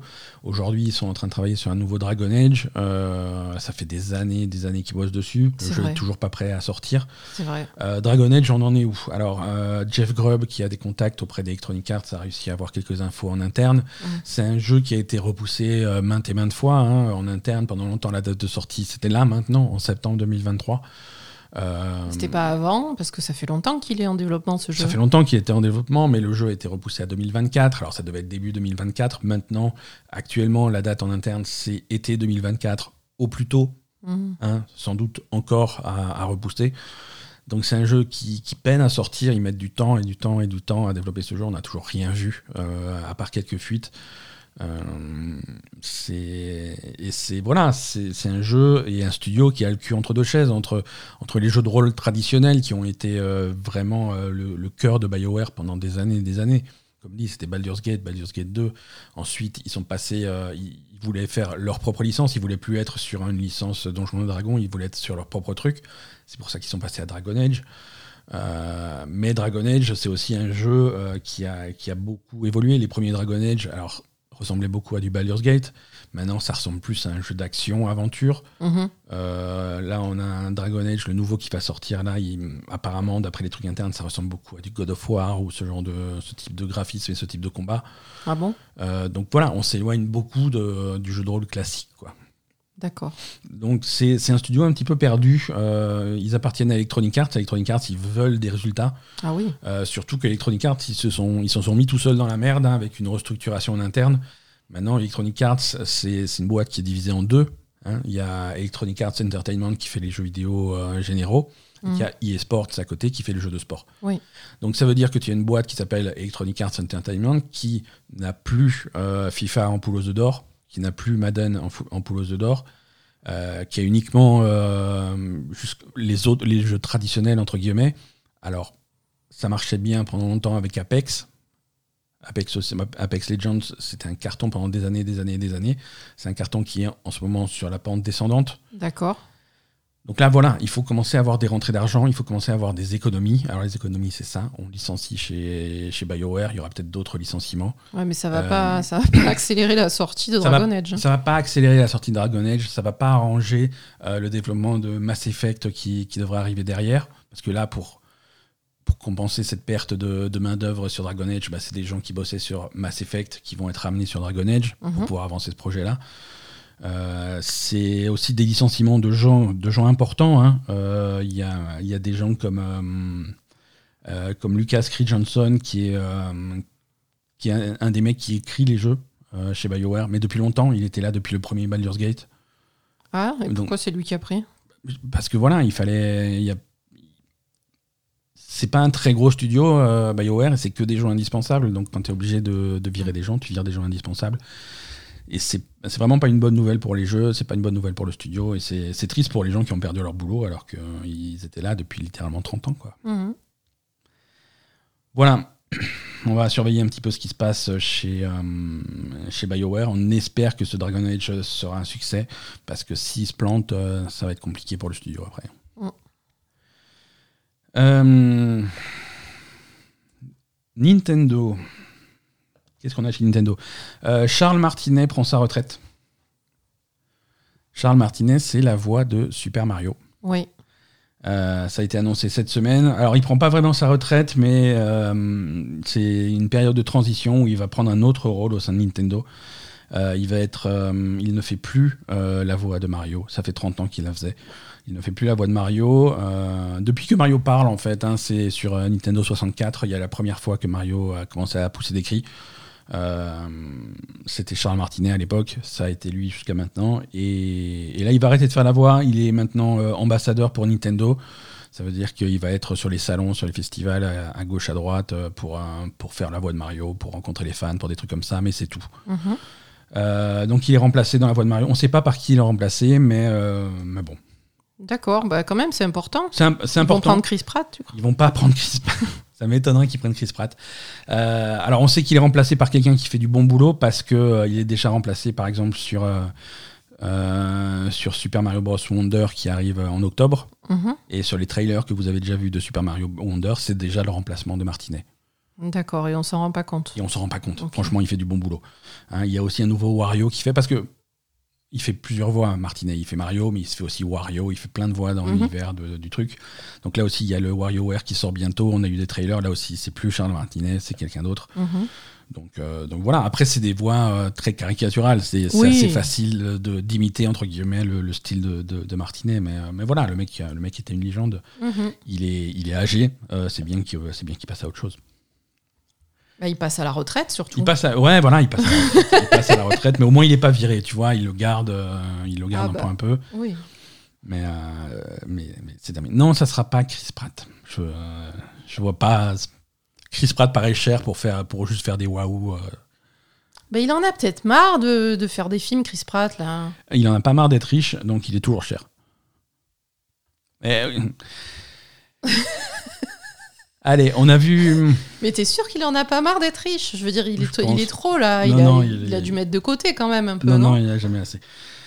Euh, quelques nouvelles toujours de, de- de la Gamescom. hein. Euh, À l'Opening Night Live, on a vu des, un nouveau trailer de Alan Wake 2 qui a l'air vachement bien. Mhm. Euh, c'est le premier trailer qui montrait euh, l'envers du décor d'Alan Wake 2. Euh, c'est un jeu, la structure du jeu, on rappelle, on, on joue deux personnages différents dans Alan Wake 2. On passe de l'un à l'autre un petit peu comme on veut. Euh, on joue une agent du FBI Mhm. qui arrive euh, sur place et qui enquête sur la disparition de, de- d'Alan Wake, donc qui cherche Alan Wake dans le monde réel. Ouais, Et on joue également Alan Wake, euh, qui est coincé dans le monde des cauchemars. ouais. Donc c'est une ambiance complètement différente quand tu joues à Alan Wake. Et ils ont réussi. Et c'est la première fois qu'ils montrent ça en trailer et ils expliquent qu'ils ont réussi à faire cette ambiance un petit peu, un petit peu bizarre, un petit peu dérangeante, en faisant vraiment un, un mélange d'images de jeux vidéo et d'images euh, des prises de vue réelles Oui. euh, d'acteurs filmés. Mhm. Et, euh, et là, on a un moteur graphique qui est tellement puissant, tellement, tellement performant que parfois tu vois vraiment pas la différence entre qu'est-ce qui est filmé et qu'est-ce qui est rendu. Euh, et ça fait vraiment, ça fait vraiment une ambiance qui est, qui est assez réussie. Euh, c'est un jeu qui a l'air très très beau. Ouais, ouais. Euh, Alan Wake 2, ça a l'air. on sent que dans les, dans les effets graphiques, euh, ce genre de- on, on sent que Control est passé par là. Ah oui, c'est Hein, clair. On, on sent l'influence du truc, mais euh, en tout cas, on a, on a très hâte. Euh, Alan Wake 2, je pense que ça va être un, un gros morceau pour, euh, pour la fin du mois d'octobre. On a eu aussi des nouvelles images de Cyberpunk 2077, Phantom Liberty, la grosse extension qui arrive au mois de septembre. Alors là, ce qui est intéressant sur Cyberpunk 2077, donc c'est ce qu'ils avaient annoncé, c'est en plus donc du DLC lui-même, avec une nouvelle histoire, des nouvelles quêtes, un nouveau quartier. C'est aussi une refonte complète euh, du jeu de base, Oui. avec euh, nouveau système de, de talent, nouveau système de police, nouveau système de combat, nouveau système d'équipement. Tout a été revu, tout a été repensé, le jeu a été complètement rééquilibré. Mhm. Euh, le résultat a l'air intéressant, a l'air sympa, ça, ça donne vraiment euh, un, un effet fini au jeu, tu vois. Oui, voilà, ils ont enfin fini. ils ont enfin jeu, fini Cyberpunk, il va, il va enfin devenir intéressant à jouer. Il, il était déjà, hein, ils étaient quand même, ils avaient fait du pro- des progrès, Euh, mais là, ça va être vraiment une version du jeu euh, qui, qui va permettre de redécouvrir complètement le jeu. Et la bonne nouvelle, c'est que cette grosse version Cyberpunk 2.0, euh, c'est une mise à jour qui va être gratuite. Hein. C'est pas seulement réservé à ceux qui vont acheter l'extension. Mhm. Alors l'extension, évidemment, c'est la nouvelle histoire, la nouvelle zone. Ça, c'est Ça, c'est payant. l'extension, c'est payant. Mhm. Mais toutes les, tous les systèmes de jeu, euh, ça, c'est ça, c'est gratuit. Ça va être jour, gratuit euh, si tu achètes pas l'extension. quoi. C'est- Voilà, c'est ceux qui ont déjà Le le jeu va être mis, mis à jour même si tu achètes pas l'extension. Exactement, donc ça va permettre à tous de, de découvrir un petit peu ça. Et Mm. voilà, si vous en voulez plus, il y a Phantom Liberty qui est dispo. Euh, nouveau jeu annoncé également à l'Opening Night Live, euh, Little Nightmares 3. Oui. Euh, alors, Pas, pas grand chose à dire là-dessus. Little Nightmares 3 chez Bandai Namco, c'est dans la continuité des, des deux précédents. Mhm. Euh, la grosse différence, c'est le développeur. Euh, c'est euh, Supermassive Games qui développe Little Nightmares 3. Euh, Mais c'était qui avant Alors, avant, c'était un studio suédois qui s'appelait Tarsier Studio. D'accord. Tarsier, c'est un de ces studios qui a été racheté par Embracer en 2021. Ah, d'accord. Donc maintenant, ils sont occupés à faire autre chose euh, sous les ordres d'Embracer et ils avaient annoncé à l'époque qu'ils ne travailleraient plus pour Bandai Namco. D'accord. Donc du coup, Bandai Namco, qui est, à qui appartient la licence Little Nightmares, a trouvé un autre développeur pour, un- pour développer ce jeu. Et ce nouveau développeur, c'est Supermassive. Supermassive, c'est les, c'est les Dark Pictures, c'est The Quarry, c'est Until Dawn, c'est ce type de jeu. Donc c'est quand même quelque chose de très différent par rapport à ce qu'ils font d'habitude. Bah, ça me fait un petit peu peur parce que c'est à la peur. fois très différent de ce qu'ils font et c'est hyper technique, Lit- Little Nightmares, et c'était déjà Exactement. compliqué sur les deux premiers. Ouais.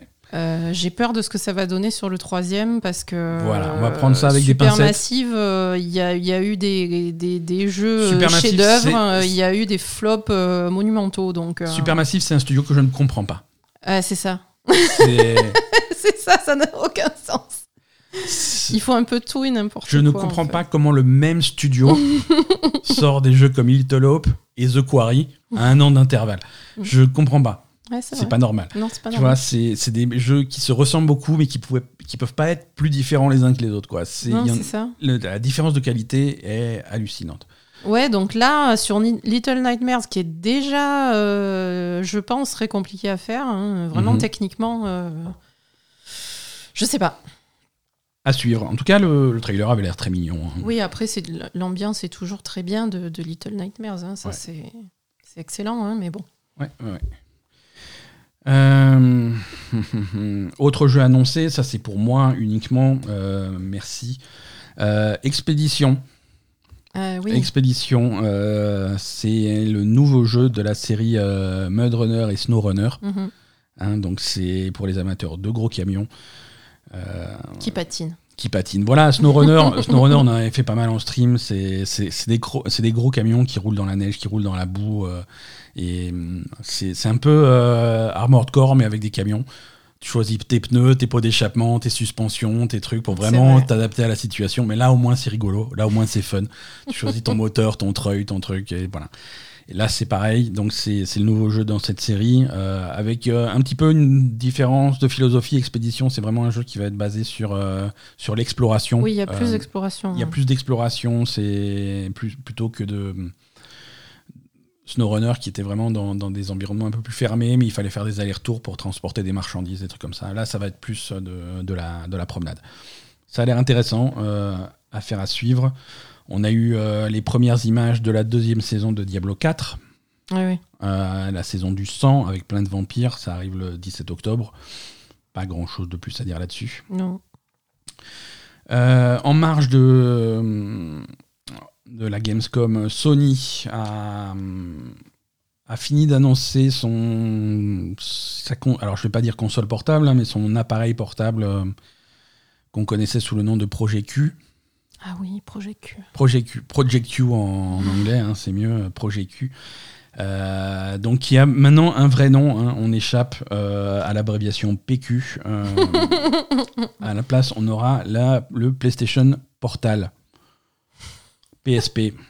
Beaucoup, beaucoup mieux comme abréviation. Au moins, on ne confond pas avec autre chose. Non, pas du tout. Donc la PSP, euh, PlayStation Portal, sera euh, disponible plus tard cette année. On n'a toujours pas de date. On a un prix par contre. euh, le- le- L'engin va coûter 220 euros. Mais alors, c'est quoi déjà ce truc? C'est une. Alors, imagine, alors tu prends une petite tablette, Oui. tu colles sur les côtés, un petit peu comme, euh, tu sais, avec le skill de Link dans Tears of the Kingdom, tu colles deux morceaux de manette à gauche et à droite, Oui. et ça te fait une console. Donc, euh, oui, c'est un Steam Deck non, ou une Switch. Non, non, non, c'est très très loin de ça. C'est absolument pas une console. C'est un truc qui ne peut faire qu'une seule chose, c'est du remote play avec ta console. Donc il faut que tu aies absolument une PlayStation 5. Ah, c'est que si tu vas sur tes chiottes. C'est voilà, c'est Uniquement si tu veux continuer ta partie sur tes chiottes. Parce qu'il faut que tu sois à portée de la console. il faut, il faut que tu sois sur de Wi-Fi. C'est-à-dire que non, ça, ça fonctionne également si tu as une bonne connexion et que tu es ailleurs. Mais c'est un appareil qui va se connecter pas à des serveurs, ça va se connecter à ta PlayStation 5 à toi. Mhm. Donc idéalement à l'intérieur de la maison, si tu veux aller jouer sur, euh, allongé dans ton lit ou sur ton canapé ou des trucs comme ça avec une console portable, ça va se connecter à ta PlayStation 5 et tu vas pouvoir reprendre ta partie en portable. euh, voilà. Mais euh, on est d'accord, c'est. Enfin, je crois qu'on avait dû avoir la même Tu discussion. peux, tu peux également Tu le faire. le, tu peux le faire sur ton téléphone, ça Absolument, Ah, voilà. absolument. ça. Et ça coûte un petit peu moins cher, hein, parce que là c'est 220 balles quand même. Oui. Euh, oui, non, la- l'application euh, Remote Play, c'est une application qui est disponible sur tablette, sur téléphone, sur PC. Tu peux faire ça euh, sans, sans problème. Et c'est exactement la même chose. D'accord, donc c'est pas la peine de payer 220 balles, quoi. Écoute, il y en a qui aiment bien les gadgets, Mhm. mais, mais voilà, ça te fait, ça te fait une- un petit appareil qui a une, une durée de vie en batterie, je cite, comparable aux manettes de la PlayStation. Oh putain, Voilà, une demi-heure donc. ouais, c'est ça, 30, 30 secondes. Euh, il faut une connexion solide chez toi. Il, recommande que ta PlayStation 5 soit connectée à Internet via, un- via un câble et pas par, par Wi-Fi. Euh, c'est un appareil qui fait que du remote play. Hein. Tu peux pas faire, euh, tu peux pas faire autre chose. Tu peux pas te connecter au cloud, par exemple, pour jouer à des jeux sur le cloud, des trucs comme ça. C'est uniquement remote play de ta console. Mhm. Euh, Qu'est-ce que tu peux pas faire d'autre? Il n'y a pas de Bluetooth sur l'appareil. Donc si tu as un casque ou des écouteurs Bluetooth, c'est mort. C'est mort, Il faut d'accord. que tu achètes euh, le casque ou les écouteurs euh, Qui vont avec qui sortent en même temps, qui coûtent 200 balles chacun également. 200 balles chacun, chaque écouteur Non, il y a un casque à 200 balles et il y a des écouteurs à 200 balles. Tu choisis l'un ou l'un ou l'autre. hein. 200 balles l'écouteur. Voilà, non, c'est une, une oreille. Voilà. Bon, après, tu peux. Il y a aussi un. Donc crois- 220 balles le truc, plus Ouais. 200 balles le casque ou 200 balles les écouteurs. Ça fait C'est ça. 400 balles. Alors que si tu prends ton téléphone, c'est pareil, quoi. C'est- ouais, mais sauf que ton téléphone est Bluetooth, donc c'est bon. Oui, voilà, sauf que ton téléphone, t'as pas. t'es- Alors, je crois qu'il y c'est a, bon. je crois qu'il y a une prise jack aussi. hein. Si tu as un casque traditionnel à fil que tu peux brancher, ça marche. Ah. Oh. Grand Ça prince. alors Bon, toujours pas de date de sortie euh, pour tous les gens que ça intéresse. euh, C'est-à-dire personne, donc on C'est-à-dire s'en pas- fout. avant la fin d'année, ils ont dit. Euh, oui, alors, il y a un gros débat. Oui, mais est-ce que c'est que à la maison? Est-ce que c'est euh, à l'extérieur? Non, ça se connecte. s- Le, le, le, le pro- le PQ va se connecter sur n'importe quel Wi-Fi. Euh, alors, du moment que tu as du Wi-Fi ultra puissant des deux côtés et suffisamment rapide pour la connexion, euh, ils viennent de dire qu'il fallait que ta PlayStation elle soit branchée en filaire. hein. Ta PlayStation est branchée au filaire sur ton réseau à la maison. Et qu'est-ce que ça change hein? Ça passe quand même par le Wi-Fi. Justement, ça- ton- l'appareil portable passe sur le Wi-Fi. Si la PlayStation est également sur le Wi-Fi, ça fait double, double couche de Wi-Fi et là, ça, Ça, c'est là, trop. ça- ça fait beaucoup d'instabilité pour, un, pour une seule machine. C'est, compliqué. Euh, Non mais attends, j'ai pas compris. De toute façon, quand t'es pas chez toi, Mais- tu peux pas accéder au Wi-Fi de ta PlayStation. Si, parce que ta PlayStation est reliée à Internet. Mais le Wi-Fi de ta PlayStation, il se jette pas jusqu'à Non, 2000 km, Ta non? PlayStation est branchée sur Internet. Et toi, et, ta- et, et- et- et l'appareil se connecte à Internet via le Wi-Fi. Ça, ça fonctionne. Ah, j'ai compris. Ça fonctionne, t'en fais pas. Ça va bien se passer. Non, mais ça fonctionnera pas. Ça fonctionnera pas. Bon, pendant ce temps, chez Microsoft, avec euh, la série X, ils sont beaucoup plus en mode MacGyver. Ils ont sorti, enfin, ils prévoient de sortir à partir du mois d'octobre euh, des, des, hum, Comment appeler ça? Des skins pour ta console. Oui. Euh, alors, c'est des habillages pour ta console, c'est des trucs. euh, Ah, tu l'emballes. Tu tu l'emballes. Ouais, voilà. Ah voilà, tu, d'accord. tu l'emballes. Alors, alors, il- sur le tweet qui annonce ça, il y a, il y a- il y a une image animée euh, où c'est tr- Oui, c'est un carré. C'est un carré. D'accord. Pardon, j'ai tapé le micro, je vous ai cassé les oreilles. C'est- un truc qui s'enroule tout autour de la console euh, de façon très sensuelle. Euh. Mais c'est moche. Enfin, C'est. c'est bien le rendu ou... Bah, on n'en a pas vu en, en vrai. Pour l'instant, on a vu ces, ces images animées. euh, ça enveloppe ta console. Hein. Ouais, mais c'est c'est nul. Non, c'est nul. Après, le, le design de la Xbox, bon, c'est un cube, ok, mais je veux dire, euh, mais, mais pas un truc par-dessus. C'est- moche, c'est moche. Tant pis. Alors, faut voir la qualité du produit final, hein, du rendu. Il y a, il y a possibilité que ça soit tout à fait euh, que ça soit nickel et que, ça- que le résultat soit très bien. Soit nickel. Tout à, tout à fait possible que ça soit extrêmement cheap aussi. Euh, ça, ça va coûter en France euh, 45 euros Ah, quand même, hein. et disponible uniquement sur le, la boutique officielle euh, Xbox. Bah, ça, il vaut mieux, comme ça, au moins, ils le font euh, comme il faut, quoi. Trois modèles différents. Le premier modèle sortira au mois d'octobre sur les couleurs euh, Starfield, euh, donc très proche de la manette et du casque Starfield qui existe déjà. Mhm. Et courant du mois de novembre, il y a deux, deux versions qui vont, qui vont sortir. Une version qui s'appelle Arctic Camouflage, donc c'est un camouflage blanc et gris. Bof. Euh, bof. Et Minéral Camouflage, donc c'est un, camouflage bleu et bleu-violet. Bof également. Rebof. Pourquoi camouflage? C'est pourri camouflage. Je sais pas, c'est euh, pour rendre ta console invisible dans ton salon, je pense. Non, mais le truc Starfield, je comprends, mais il- Starfield, il, il est faudrait classe. qu'ils fassent des trucs euh, justement one shot comme ça euh, avec les jeux et puis voilà, camouflage. Qu'est-ce que tu vas foutre un truc Si camouflage ça marche- sur ta console Si ça marche bien, c'est vachement bien, ça permet de changer un petit peu ta console sans forcément racheter des, des éditions spéciales à 500 balles de, de- de Mm. la console quand ils sortent des, des gros jeux. Euh, mais il y a une possibilité tout à fait non négligeable que ça soit très très très cheap. Faut voir. Faut voir. Epic. Epic, les développeurs de Unreal et Fortnite et de l'Epic Game Store annoncent euh, un nouveau système de partage de revenus pour les éditeurs et développeurs qui choisissent de sortir leurs jeux sur l'Epic Game Store. Mhm. Tu sais que c'est le gros avantage de l'Epic Game Store pour les développeurs, c'est le partage des revenus. hein. Euh, quand c'est traditionnellement euh, 70-30 euh, sur Steam, C'est 80-20 sur. C'est- euh, 88-12. Ah oui. 88-12 sur l'Epic Game Store, donc c'est extrêmement intéressant Ouais. pour, euh, pour un développeur de sortir son jeu sur l'Epic Game Store. Euh, là, ils annoncent un nouveau programme euh, qui, si jamais tu choisis de sortir ton jeu exclusivement sur l'Epic Game Store Ouais. pendant au moins 6 mois, Ouais. pendant ces 6 premiers mois, c'est 100% pour toi. D'accord. voilà. Ouais, mais il faut avoir euh, parce que Epic Game Store, ça rassemble pas les foules quand même. hein. Et c'est ça, le problème. hein. C'est donc c'est un calcul à faire pour le développeur et pour l'éditeur, c'est que effectivement ça rassemble pas les foules. Est-ce que les ventes pendant les six premiers mois sur l'Epic Game Store uniquement, est-ce que ça compense les ventes que tu perds en ne sortant pas ton jeu sur Steam? Mm. Euh, Parce que jusque là, une exclusivité, ça marche comment? C'est Epic qui te file un chèque en te disant voilà un bonus et tu, tu te mets sur l'Epic Game Store exclusivement. Donc du coup c'était un montant garanti. Mhm. Là, il faut quand même avoir euh, une sacrée confiance en ton jeu et savoir qu'il va se vendre un certain nombre d'exemplaires sur Epic euh, pour pouvoir choisir de faire ça de façon stratégique. quoi.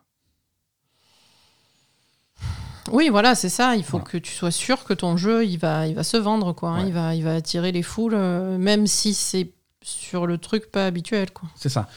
Moi, j'avoue que moi, aujourd'hui, alors j'ai Epic Game Store sur, euh, sur, euh, sur tous les ordi à la maison, hein, c'est pas, pas un problème, hein, c'est comme ça qu'on joue à Fortnite.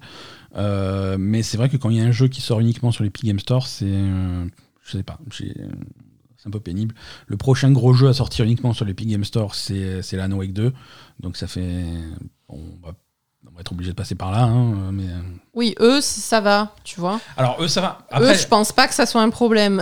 enfin, eux, ils leur ont filé des sous. Plus que des sous, euh, Alan Wake 2, c'est un jeu euh, édité par Epic. Mm. Hein, c'est Epic qui a complètement financé le développement d'Alan Wake 2. Oui, voilà, donc. Donc là, bon, ils, ils ont quand même droit de décision là-dessus. Allez, dernière petite, euh, dernière petite actu, on retourne à la Gamescom. Euh, Starfield n'était pas jouable à, la Gamescom, mais il y avait euh, des présentations du jeu dans un, dans un petit cinéma. Tu pouvais rentrer, il te, et il te montrait, je crois, la première demi-heure du jeu, euh, voir comment ça, ça démarre. Donc c'était très mignon et, hum, et, et en guise de conclusion, Todd Howard, qui était sur place, a fait un petit cadeau aux fans qui étaient venus voir Starfield. Euh, il leur a montré en exclusivité le premier teaser de la série Fallout euh, qui sortira sur Amazon l'année prochaine. Ah, Donc c'est la première fois que des gens voient des images de Fallout. Euh, c'est un trailer qui sera jamais rendu public. C'était Mhm. une exclusivité pour les, les gens de la Gamescom. Évidemment, il y a des gens qui l'ont filmé à l'arrache et qui l'ont mis sur YouTube. évidemment. Évidemment, donc on a quelques, on a les premières images de Fallout et ça a l'air cool. Ça a Mhm. l'air cool. L'ambiance Fallout a l'air d'être plutôt bien rendue. On voit pas grand chose. C'est un très court teaser. On voit, on voit certaines, on voit des les fameuses ghouls de de Fallout. On voit les euh, les, les- les gros mecs en armure là de la confrérie de la, confrérie de l'acier et on voit des tonnes de bombes atomiques qui tombent sur Los Angeles. Le jeu, le jeu, le film. C'est pas, le- c'est pas un jeu, c'est pas un film. La série a l'air de se, dé- de se dé- dérouler à Los Angeles. J'arrive plus à parler, c'est la fin de l'épisode. D'accord. Voilà, ok. voilà, ça se passe à Los Angeles. euh, ça a l'air, euh, ça a l'air très cool. on devrait quand même avoir un vrai teaser pour nous euh, bientôt. Ok. Voilà, écoute, fin d'épisode, on va avoir un petit agenda des sorties. Mais niveau actu, c'est terminé. Qu'est-ce qui sort la semaine prochaine?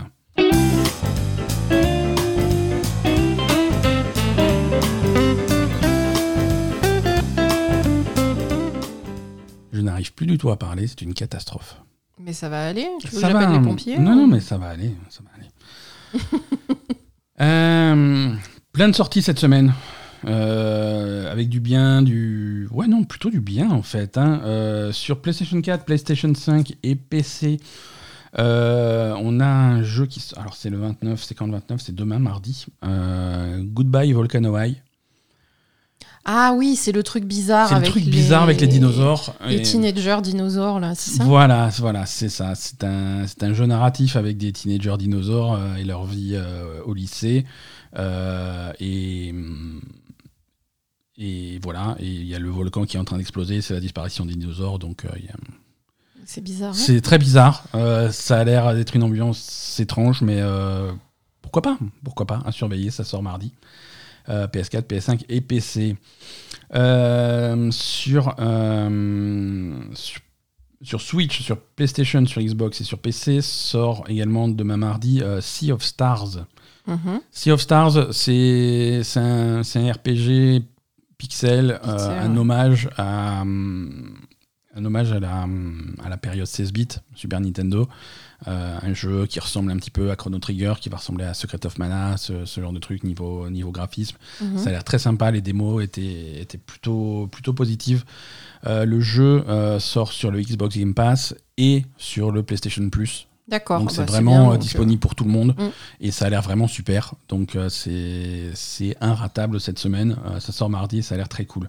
Mardi également sur euh, toutes les consoles, enfin sur, sur PS4, PS5, euh, Xbox One, Series X et sur PC, euh, Under the Waves.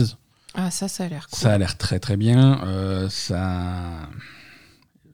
On va, on va espérer que c'est pas un Force Solis euh, dans, Oui, on va. C'est oui. dans une station sous-marine, mais euh, ça, ça a l'air d'être l'ambiance. Ça a l'air très joli. C'est euh, édité, pas développé, mais édité par Quantic Dreams. Donc ça aussi à surveiller cette semaine. Ensuite, le 31. euh, 31, c'est quand du coup? Jeudi. C'est jeudi. Très bien. Le 31 sortira sur PlayStation, déjà disponible sur PC, Somerville. Oh putain.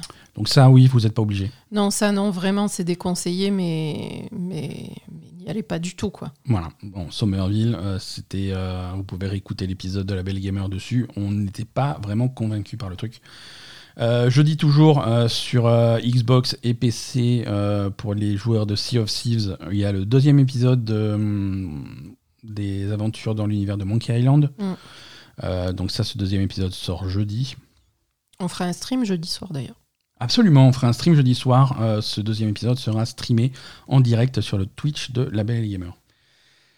Et enfin, dernière, euh, dernière sortie euh, de cette semaine, c'est vendredi 1er septembre. C'est pas une petite sortie euh, sur Xbox Series X et sur PC via Steam, Starfield. Mhm. Alors, c'est pas vraiment la sortie Starfield, c'est l'accès anticipé de Starfield. Euh, le jeu sort officiellement le 5 ou le 6, euh, la semaine, euh, la semaine d'après. Mhm. Mais les gens qui ont l'édition l'édition collector, la grosse édition, peuvent jouer 5 jours en avance, donc à partir de vendredi 1er septembre. D'accord. Alors, on va profiter de, de- de ça pour faire, pour faire une petite explication là-dessus. Ouais. Parce que c'est- c'est c'est pas simple. Donc il y a l'édition normale de Starfield qui vous permet de jouer euh, début septembre, le 5 ou le 6. C'est la sortie officielle du jeu. Mhm. Et il y a cette édition plus chère, hein, le, jeu, le jeu globalement coûte 100 balles. Euh, c'est 35 euros de plus. Euh, donc qui vous permet de jouer 5, jours plus tôt, mais qui donne aussi également accès au premier DLC, qui n'est pas encore sorti. La première extension de Starfield n'est pas encore sortie, mais ça Mhm. sera inclus dans cette édition si vous choisissez d'avoir cette édition. Donc c'est 35 euros de plus, euh, mais bon, vous voyez euh, où va l'argent, c'est pas que pour jouer plus tôt. Mhm. Euh, si vous avez le Game Pass, Starfield sort sur le Game Pass, PC et Xbox. C'est la version normale qui sort sur le Game Pass Oui, donc la semaine d'après. la semaine d'après. Mais ce que vous pouvez faire, c'est acheter le pack de mise à jour vers la- vers l'édition collector qui est compatible avec le Game Pass. C'est-à-dire que si vous allez sur le store de, de la Xbox, vous allez trouver cette version upgrade à 35 euros qui va upgrader votre version Game Pass et qui va vous permettre de jouer plus tôt et qui va vous permettre d'avoir accès à Ah, l'extension. d'accord. Tu vas payer 35 euros. Tu vas payer seulement les Mais 35 euros Tu de vas pouvoir jouer une semaine avant. mais ça te permet de jouer plus tôt. D'accord. Voilà. Donc ça, c'est les options qui sont disponibles pour les joueurs. Ok. Voilà. Euh, et ce que je voulais faire aussi, euh, alors c'est une surprise pour Asa aussi parce que j'ai oublié de t'en parler au début de l'épisode. Mhm. Euh, Il y a, et ça c'est pour les abonnés Patreon de la Belle et Gamer, il y a une version de mise à niveau, cette fameuse mise à niveau de Game Pass vers l'édition collector qui est à gagner sur le Discord, le Discord privé Patreon. des Patreons. Donc si vous, si vous êtes déjà Patreon, vous savez comment ça marche. On vous fait gagner des jeux quasiment tous les mois sur ce, Mhm. sur ce, sur ce canal, euh, sur ce canal privé. Ceux qui nous suivent pas encore sur Patreon, euh, patreon.com slash la Belle et Gamer, ça vous permet de soutenir le podcast. Euh, c'est le, le Patreon de la Belle et Gamer, c'est 4 euros par mois, c'est pas une fortune, et on essaye de faire de, de reverser une partie de, de- de ça à la communauté en leur faisant gagner des jeux régulièrement. Et là, donc c'est cette version du grade de la version Game Pass vers l'édition collector de. Starfield qui a gagné euh, et qui vous permettra de jouer, de jouer dès vendredi. Voilà, c'était la petite annonce de fin d'épisode. euh, Et ça sera, pas- tu le fais quand le tirage au sort? Euh, l'épisode sort, euh, bah, voilà, quand l'épisode sera sorti, le tirage au sort sera là et le tirage au sort durera jusqu'à vendredi, donc euh, jusqu'à la, vendredi, jusqu'à la d'accord. sortie de Starfield. Ok, Euh, voilà. Bonne chance à tous. super. Bonne chance à tous et euh, merci à tous, merci de nous avoir suivis pour cet épisode. Euh, merci encore, on vous souhaite une excellente semaine. Euh, choisissez bien les jeux auxquels vous voulez jouer, il y a beaucoup de choses en ce moment, Mm. mais il y a, on a de la chance d'avoir de très bons jeux en ce moment, donc profitez bien. Et, et à la semaine prochaine. Salut